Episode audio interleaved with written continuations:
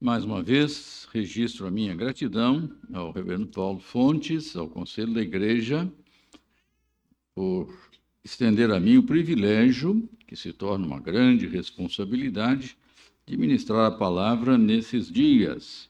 Como ele disse, soldado no quartel, está de serviço está preso, né? Ele não sabia dessa segunda parte né, do ditado, né? Ou está em serviço ou está preso, né? Então, graças a Deus, eu não estou preso. Estou só realmente em serviço, graças a Deus. Agradeço a gentileza dos irmãos e irmãs em nos acolherem, nos receberem tão gentilmente. Uh, Sentimos-nos de fato em casa, porque assim deve ser no seio da família de Cristo, sua igreja, a qual ele resgatou com o seu sangue. Leiamos, irmãos, no Evangelho de nosso Senhor e Salvador Jesus Cristo, conforme o registro feito por Lucas, capítulo de número 15, versos de 1 até o 7. Evangelho de Nosso Senhor e Salvador Jesus Cristo, capítulo de número 15, versos de 1 a 7. Os irmãos acompanharão em silêncio. Aproximavam-se de Jesus todos os publicanos e pecadores para o ouvir, e murmuravam os fariseus e os escribas, dizendo: Este recebe pecadores e come com eles. Então Jesus lhes propôs uma parábola, dizendo: Qual dentre vós é o homem que, possuindo cem ovelhas, perdendo uma delas, não deixa no deserto as noventa e nove vai em busca da que se perdeu até encontrá-la. Achando-a, põe-na sobre os ombros, cheio de júbilo, e indo para casa, reúne os amigos e vizinhos, dizendo-lhes: Alegrai-vos comigo, porque já achei a minha ovelha perdida. Digo-vos que assim haverá maior júbilo no céu por um pecador que se arrepende do que por noventa e nove justos que não necessitam de arrependimento. Pai querido, louvado seja o nome do Senhor, por nos haveres preservado por mais um ano, por mais um dia de vida, proporcionando-nos, ó Deus, o privilégio de estarmos agora à noite juntos neste lugar para cultuarmos o Senhor, cantar a Ti louvores, expressando comunitariamente a nossa fé, mas também, ó Deus, com o desejo de, em lendo a Tua palavra, termos, ó Deus, a Sua exposição e o Seu ensino para a edificação da nossa vida, para a realidade do aprofundamento do nosso compromisso contigo na manifestação dos valores do reino, na nossa experiência cristã de vida, em nosso dia a dia, no contexto onde o Senhor tem nos colocado. Dá-nos esta graça de sermos a luz da tua palavra e a base dela edificados, alimentados e instruídos. Assim, ó Deus, eu peço que me abençoes, alimentando-me pela exposição da palavra, fazendo isto juntamente comigo, estendendo esta bênção aos irmãos e às irmãs, para que a uma sejamos assim, ó Deus, conduzidos pelo Senhor nesse processo de edificação, aperfeiçoamento e santificação. Ouve, ó Deus, a minha oração, usa-me na tua graça, sou instrumento do Senhor. A palavra é tua o que acabamos de ler, o que eu venha a falar, seja dado pelo Senhor para elucidar, para orientar e instruir na compreensão do texto que acabamos de ler. Em nome de Jesus eu oro. Amém. Amém. Amém. Nós temos o nosso vernáculo, na nossa língua portuguesa, uma conjunção muito complexa são as conjunções adversativas, e dentre elas a mais usada é o mas. E essa conjunção adversativa, ela tem a ideia implícita de contradição, de sorte que você aparentemente vai falar algo positivo. No entanto, se você introduz a adversativa, a coisa ou, muda de figura completamente. Você está falando uma coisa negativa, mas se você introduz a adversativa, a coisa vai mudar de figura. É mais ou menos assim. Você está interessado naquela jovem, etc., tem olhado, tem às vezes se aproximado, tem convidado para comer um sanduíche e etc.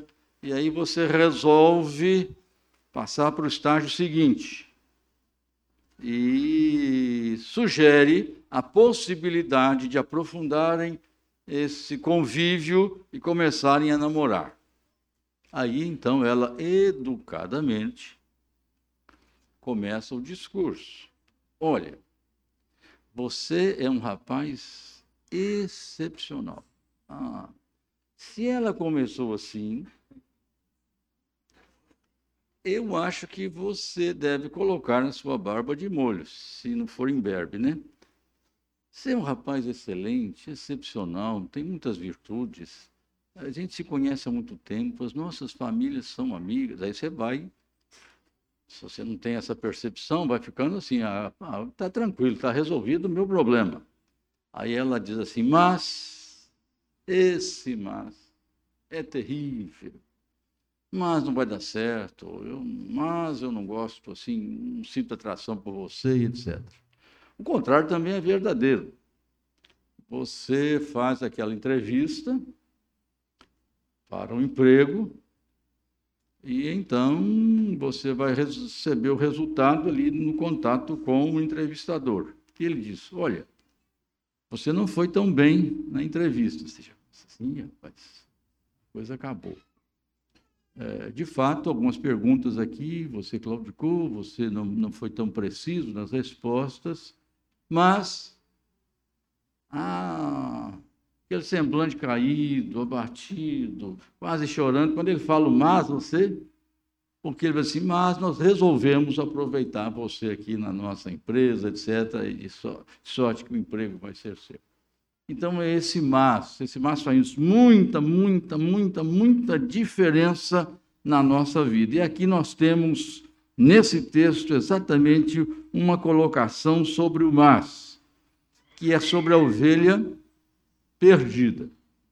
De fato, gente, a ovelha é perdida, mas e aí então nós vamos ter a nossa palavra, a nossa mensagem nesta noite. Esse é o capítulo das coisas perdidas temos um elemento inanimado, a dracma, temos um elemento irracional, que é a ovelha, e temos aqui um elemento senciente, que é o ser humano, que é o filho pródigo. Em Mateus 18, 10 a 14, o texto paralelo tem suas variações, não é exatamente a mesma parábola, mas o seu sentido, seu conteúdo é o mesmo. Por isso, nessa noite, nós vamos falar sobre isto.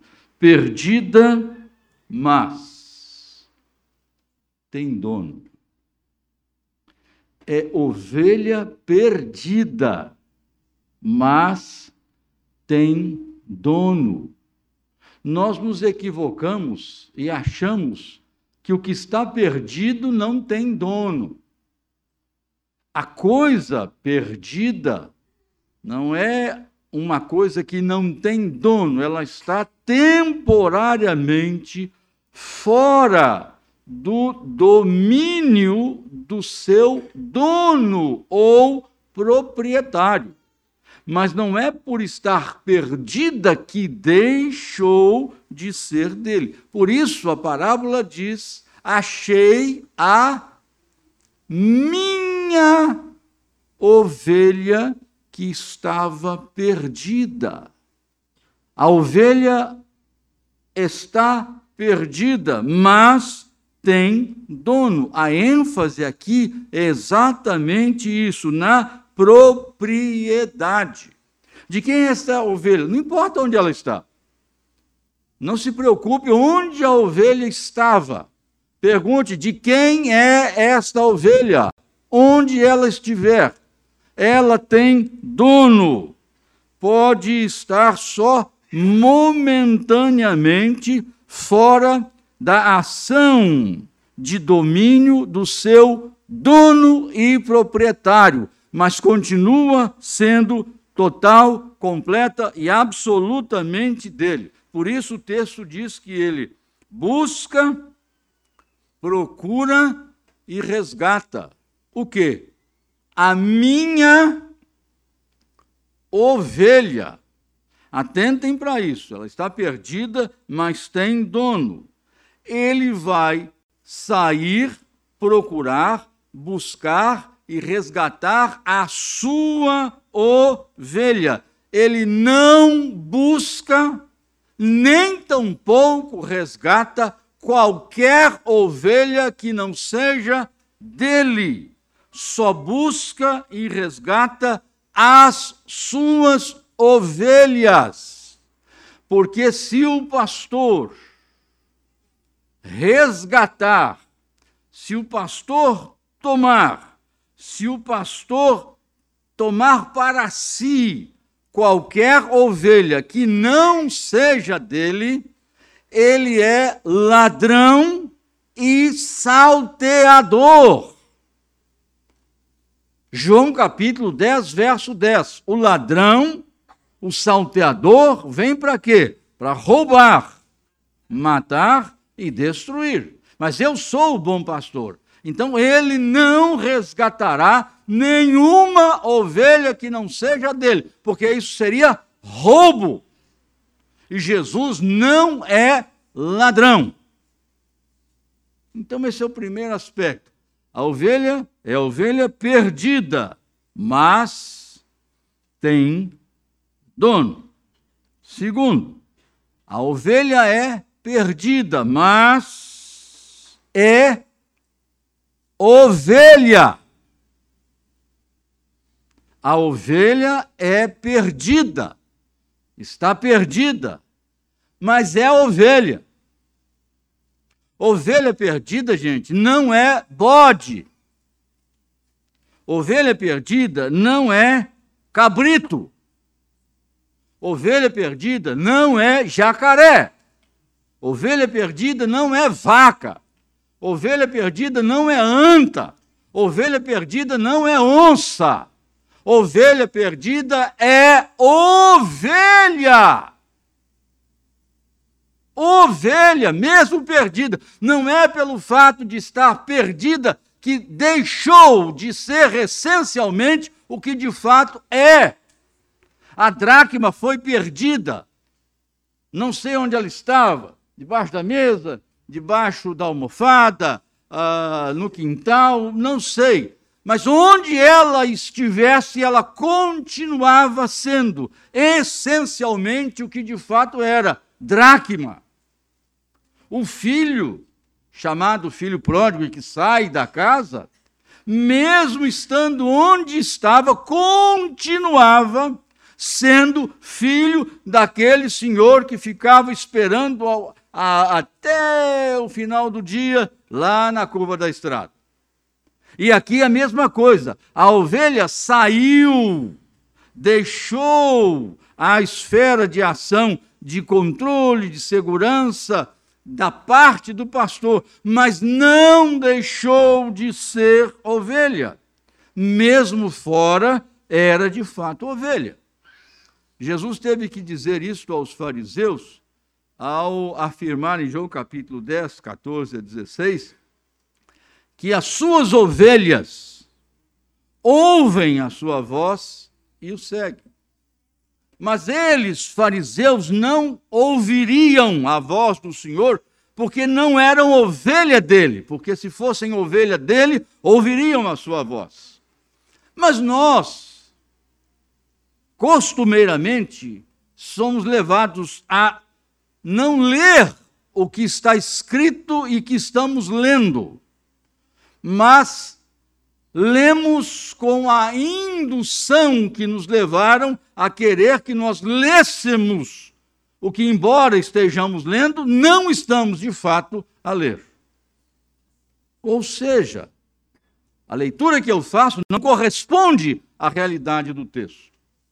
Porque as pessoas leem, por exemplo, a parábola da ovelha perdida e pensam exatamente ao contrário, de que porque está perdida, deixou de ser ovelha, desqualificou-se essencialmente como ovelha. E isto não é verdade. E Jesus afirma isso, ensina isso. As minhas ovelhas ouvem a minha voz. Mas o que, que acontece? Pastores, nossos púlpitos presbiterianos e gente da escola presbiteriana, homens de uh, estirpe elevada na ministração da palavra, cometem esse erro grosseiro, crasso, em relação a este fato. Você precisa ouvir a voz do Senhor para que se torne ovelha dele. Isso não vai acontecer nunca, porque o texto diz exatamente o contrário. Você não tem que ouvir a voz do pastor para se tornar ovelha. O que ele disse é o seguinte: as minhas ovelhas ouvem a minha voz, e só porque são minhas ovelhas ouvirão a minha voz. E se eu tiver que ouvir, uh, me tornar ovelha, para ouvir a voz, ou vice-versa, se eu tiver que ouvir para me tornar ovelha, não vai acontecer nunca. Por quê? Porque só a ovelha pode ouvir a voz. Então, antes de a voz chegar a mim para que eu a ouça, eu só poderei ouvi-la se eu for ovelha do Senhor, porque o contrário é impossível. Ninguém que não seja ovelha do Senhor ouvirá a sua voz. Mas o que, que significa isso? Significa exatamente isso que o texto está dizendo. E que Jesus afirmou. A ovelha é o quê? Perdida, mas é o quê? ovelha. Ela não se tornou outro bicho, outro animal. Ela não perdeu a sua essência como tal. Mas nós imaginamos então, se estiver fora da instituição, perdida, não é mais ovelha. Ora, irmãos, primeiro que nós confundimos terrivelmente instituição eclesiástica com igreja. E aí então vivemos um momento muito grave no mundo de forma geral, mas no Brasil esse fenômeno é bem acentuado. É o chamado desigrejado. Preste atenção nisso aqui para não se confundirem. Se o indivíduo é desigrejado, ele está perdido. condenado ao inferno. Se ele está desigrejado, ele não faz parte da igreja do Senhor Jesus Cristo. E fora da igreja não há salvação. Isso é afirmação nossa, categórica, protestante, de boa cepa, reformada. Fora da igreja não há salvação. Porque a igreja é o corpo corpo de Cristo. Então, fora do corpo de Cristo, é impossível que alguém seja nutrido com a realidade da salvação que há em Cristo Jesus. Mas nós confundimos o corpo de Cristo, igreja, com estrutura eclesiástica denominacional. Essas pessoas podem estar desinstitucionalizadas afastadas desta realidade institucional à qual damos o nome de igreja, seja local, seja denominacional. Mas o indivíduo que de fato é do Senhor não pode estar desigrejado, ainda que esteja desinstitucionalizado. E porque ele está desinstitucionalizado, nós o colocamos no inferno. Inferno está quem de fato é desigrejado. No inferno está quem não é ovelha do Senhor. Mas quem é ovelha do Senhor, mesmo que perdido, é e continua sendo ovelha, como ele disse aqui. Eu achei a minha ovelha. Então não temos que ouvir a voz para nos tornarmos ovelha mas porque pela graça de Deus somos ovelhas do seu pastoreio desde antes da fundação do mundo, é que haveremos de ouvir a sua voz e passarmos a segui-lo. Esta é a realidade. Esse é o nosso ensino. A realidade que foi feita na eternidade em termos da minha eleição tornou-me filho de Deus. Eu apenas não tenho consciência desta verdade. No tempo próprio, esta realidade da qual eu não tenho consciência se manifestará em mim. E como eu sou filho do Senhor, ovelha do Senhor, ouvirei a sua voz e seguirei o bom pastor. Perdida, mas tem dono. Perdida, mas é ovelha, continua sendo ovelha. Perdida, mas tão valiosa como as outras. Ele deixa as 99. Aqui em Lucas ele fala de deserto. Em Mateus ele vai falar de aprisco. E então muitas vezes somos levados a imaginar a irresponsabilidade desse pastor. Como é que ele deixa desabrigadas? Como ele pode deixar desassistidas 99 para ir atrás de uma? Corre o risco de perder aquela lá de fato e de verdade para sempre e não conseguir o quê? Manter as 99. Prejuízo é total. Evidentemente que não se trata disso. Deus não é inconsequente para em buscar a ovelha que está perdida, sua ovelha perdida, deixe em desabrigo as 99. Estas 99 são igualmente valiosas para ele, tanto quanto aquela que se perdeu. A que se perdeu é tão valiosa para ele quanto as 99 que ficaram ali colocadas no redil, no aprisco. Elas têm valor igualitário. Agora prestem atenção. Elas têm esse valor intrínseco. São dele, não importa se está momentaneamente, por agora perdida, ou se está dentro do redil já. São todas elas igualmente valiosas, preciosas para o pastor. A que está perdida não difere em nada, em nada de valor diante do Senhor quanto a que está no aprisco. Ah, mas ele diz aqui que ele tem mais alegria por 90, por um que se arrepende do que por 99 que não necessitam de arrependimento. O que ele está dizendo, irmãos, é que estas 99 já passaram por esse processo maravilhoso de percepção, de consciência de quem eles são como ovelhas do Senhor. E agora mais um que está perdido será restaurado a esta condição de vinculação e união na realidade do redil do Senhor. E aí é então o júbilo por esta que agora volta. Porque as outras 99 já tiveram seu momento de júbilo. A alegria é por todas elas igualmente. Por quê? Porque o Senhor, o pastor, deu a vida por todas estas ovelhas. Ele deu a vida por todas elas igualmente. Não deu a vida um pouquinho mais ou um pouquinho menos para essa ou para aquela outra. Ele deu a sua vida igualmente para todas as suas ovelhas. Mas volto a insistir: ele não busca senão as suas ovelhas. Perdida, mas tem dono. Não se esqueça disso. Perdida, mas é ovelha. Perdida, mas é valiosa como as outras.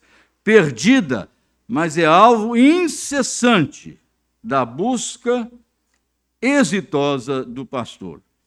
Ele vai buscá-la até encontrá-la. Até encontrá-la, não importa onde ela esteja, ele a encontrará. Não importa como ela foi parar lá, ele vai encontrá-la. não importa como ela esteja, ele a encontrará. Ele achará, mesmo que esta ovelha esteja muito distante, mesmo que esta ovelha esteja numa condição extremamente penosa, ele não desiste de buscá-la e certamente a encontra para poder resgatá-la. Deus nunca deixou ou jamais deixará de buscar as suas ovelhas, as ovelhas do seu aprisco. O seu plano, irmãos, não é frustrado. Então preste atenção. Nós somos ovelhas do rebanho do Senhor. E nunca fomos ovelhas de Satanás. Esse é outro problema. Aquele que ainda não desfruta da consciência de que é ovelha do Senhor, não é ovelha do diabo. Porque se fosse ovelha do diabo, é propriedade do diabo. O Senhor Jesus não roubará. Não roubará ovelha que não seja dele. Porque se ele fizer isso, ele é ladrão. Ele só resgata as que ele comprou. As que ele de fato, com o seu sangue, alcançou em termos de compra. É por isso que a Escritura usa esta expressão, esta realidade, esta palavra. Ele nos comprou com o seu sangue. E o projeto dele, essa realidade dele, não pode ser frustrada. Ele jamais deixará de procurar a sua, a sua ovelha e certamente a achará, a encontrará e a resgatará, porque é dele. Mas volto a insistir, ele não fará isso com ovelha que não seja dele. Agora, as dele são dele, não são do diabo. Mesma coisa. Nós temos aí corifeus que às vezes, na empolgação da oratória, uh, cometem esse equívoco de imaginar e ensinar e falar e propalar que a igreja retira do inferno as almas que estão lá. Isto é inverdade. Isso é mentira. Quem está no inferno não sai do inferno. Não pode ser resgatado do inferno. Jesus não resgata ninguém do inferno. Só está no inferno quem morreu. Se morreu, não dá para ser resgatado. Não, mas, é, mas quem não é de Jesus está no inferno. Quem é, não é do Senhor Jesus é como aquele que é do Senhor Jesus. Está nesse mundo, andando para lá e para cá. Se é ovelha do Senhor, Está perdido ainda, mas é ovelha. Agora, se não é ovelha do Senhor, está perdido de fato e de verdade. E é ovelha do diabo. E essa o Senhor Jesus não resgata. Mas as dele, sim. Essa ideia, irmãos, de que a igreja ela tem poder para meter, presta atenção, expressão que a gente ouve, meter o pé na porta do inferno e sacar do inferno. A igreja invade o inferno rompe as portas do inferno e a saca a realidade de resgate dos que estão ali. Isso não é verdade, irmão. Nós não resgatamos ninguém do inferno. Nós anunciamos a palavra do Senhor, a graça redentora de Deus em Cristo Jesus. E as ovelhas do Senhor, porque são ovelhas, ouvirão a sua voz e o seguirão. Jesus disse: Eu tenho outras ovelhas que não são o quê? Desse aprisco. E elas ouvirão a minha voz e me seguirão. É por isso, irmãos, que nós continuamos pregando o Evangelho, porque nós temos certeza de que a ovelha é perdida, mas é alvo da busca incessante e exitosa do pastor. Ele sai para procurar, para buscar e a encontra. E aí nós vemos a finalização da nossa palavra. É perdida, mas tem dono. É perdida, mas é ovelha. É perdida, mas é tão valiosa quanto as outras. É perdida, mas é alvo de busca constante e exitosa do pastor. É perdida, mas apenas temporariamente. Veja que o texto é maravilhoso. Ele a encontra, coloca nos ombros e volta com ela para a casa, porque eu já achei a minha ovelha perdida. Ele a encontra, coloca nos ombros e volta para casa. A ovelha do Senhor pode estar perdida, mas é do Senhor. Pode estar perdida, mas tem o valor de todas, igual a todas as demais ovelhas Pode estar perdida, mas o Senhor a está buscando. Pode estar perdida, mas é do Senhor e Ele, de fato, irá alcançá-la, irá encontrá-la, porque ela está perdida apenas por algum tempo. Oh, reverendo, muito obrigado porque você falou, e meu filho, não tem nada a ver com seu filho. Presta atenção. Não estou falando do seu filho nem da sua filha, não. Nem sei quem é, nem sei se tem. Agora, se ele é ovelha do Senhor, e eu não sei se é ou se não é, o Senhor vai resgatar. Agora, se ele não for, minha irmã, meu irmão, não tem jeito. Agora, eu não sei, você não sabe. Então, continue orando por ele, por ela. Interceda, clame ao Senhor. Porque se for do Senhor, certamente ele estará, ela estará perdida apenas temporariamente. Não estará perdida para sempre, porque antes da fundação do mundo, Jesus, o bom pastor, resgatou, comprou, adquiriu com seu próprio sangue a vida desta ovelha, que por enquanto pode ainda estar perdida, mas que certamente será encontrada e trazida à presença do Senhor. Ele a resgata, ele a recupera, ele a coloca nos ombros, ele vai carregá-la, ele a leva para casa para protegê-la. E diz-nos o texto que seguramente as minhas ovelhas, ninguém, prestem atenção, ninguém as arrebatará da minha mão. Mas como é que essa então saiu do aprisco? Ah, prestem atenção. Ela estava perdida. Esse é o problema. Ela não tinha consciência de que era o quê? Quem ela era. Mas mesmo assim não deixava de ser quem ela era. Aquele que é do Senhor, aquele que é, desde antes da eternidade, alcançado com uma graça eletiva de Deus, está garantido que, na realidade do tempo, isso se manifestará na sua regeneração. E essa regeneração confirmará a realidade da sua eleição. Isso nada mais é do que o Senhor chamando as suas ovelhas ao seu aprisco. É perdida, mas apenas temporariamente.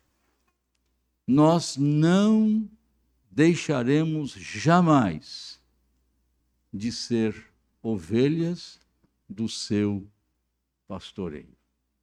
Porque o Senhor Jesus, o nosso bom pastor, jamais, jamais perdeu qualquer das suas ovelhas. Porque todas que eram dele, ele as conhecia pelo nome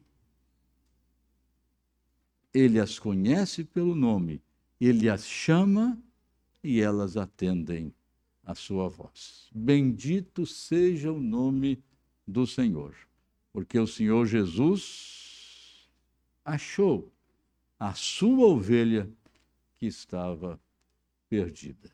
De fato, perdida, mas tem dono.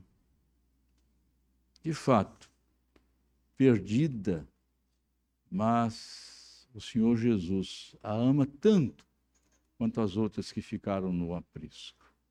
é perdida, mas apenas por algum tempo, porque o Senhor Jesus a alcança, a encontra, a resgata e a leva, de fato, para casa. Bendito seja o nome do Senhor.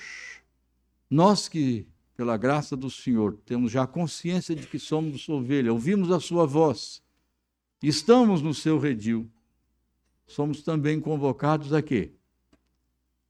A fazermos conhecida essa mensagem. Para quê? Para que as ovelhas do Senhor ouçam a sua voz e possam também vir ao redil. Por isso, o apóstolo Paulo, na, na cidade de Corinto, quando estava certamente com algumas dificuldades, o Senhor lhe disse: Fala e não te cales.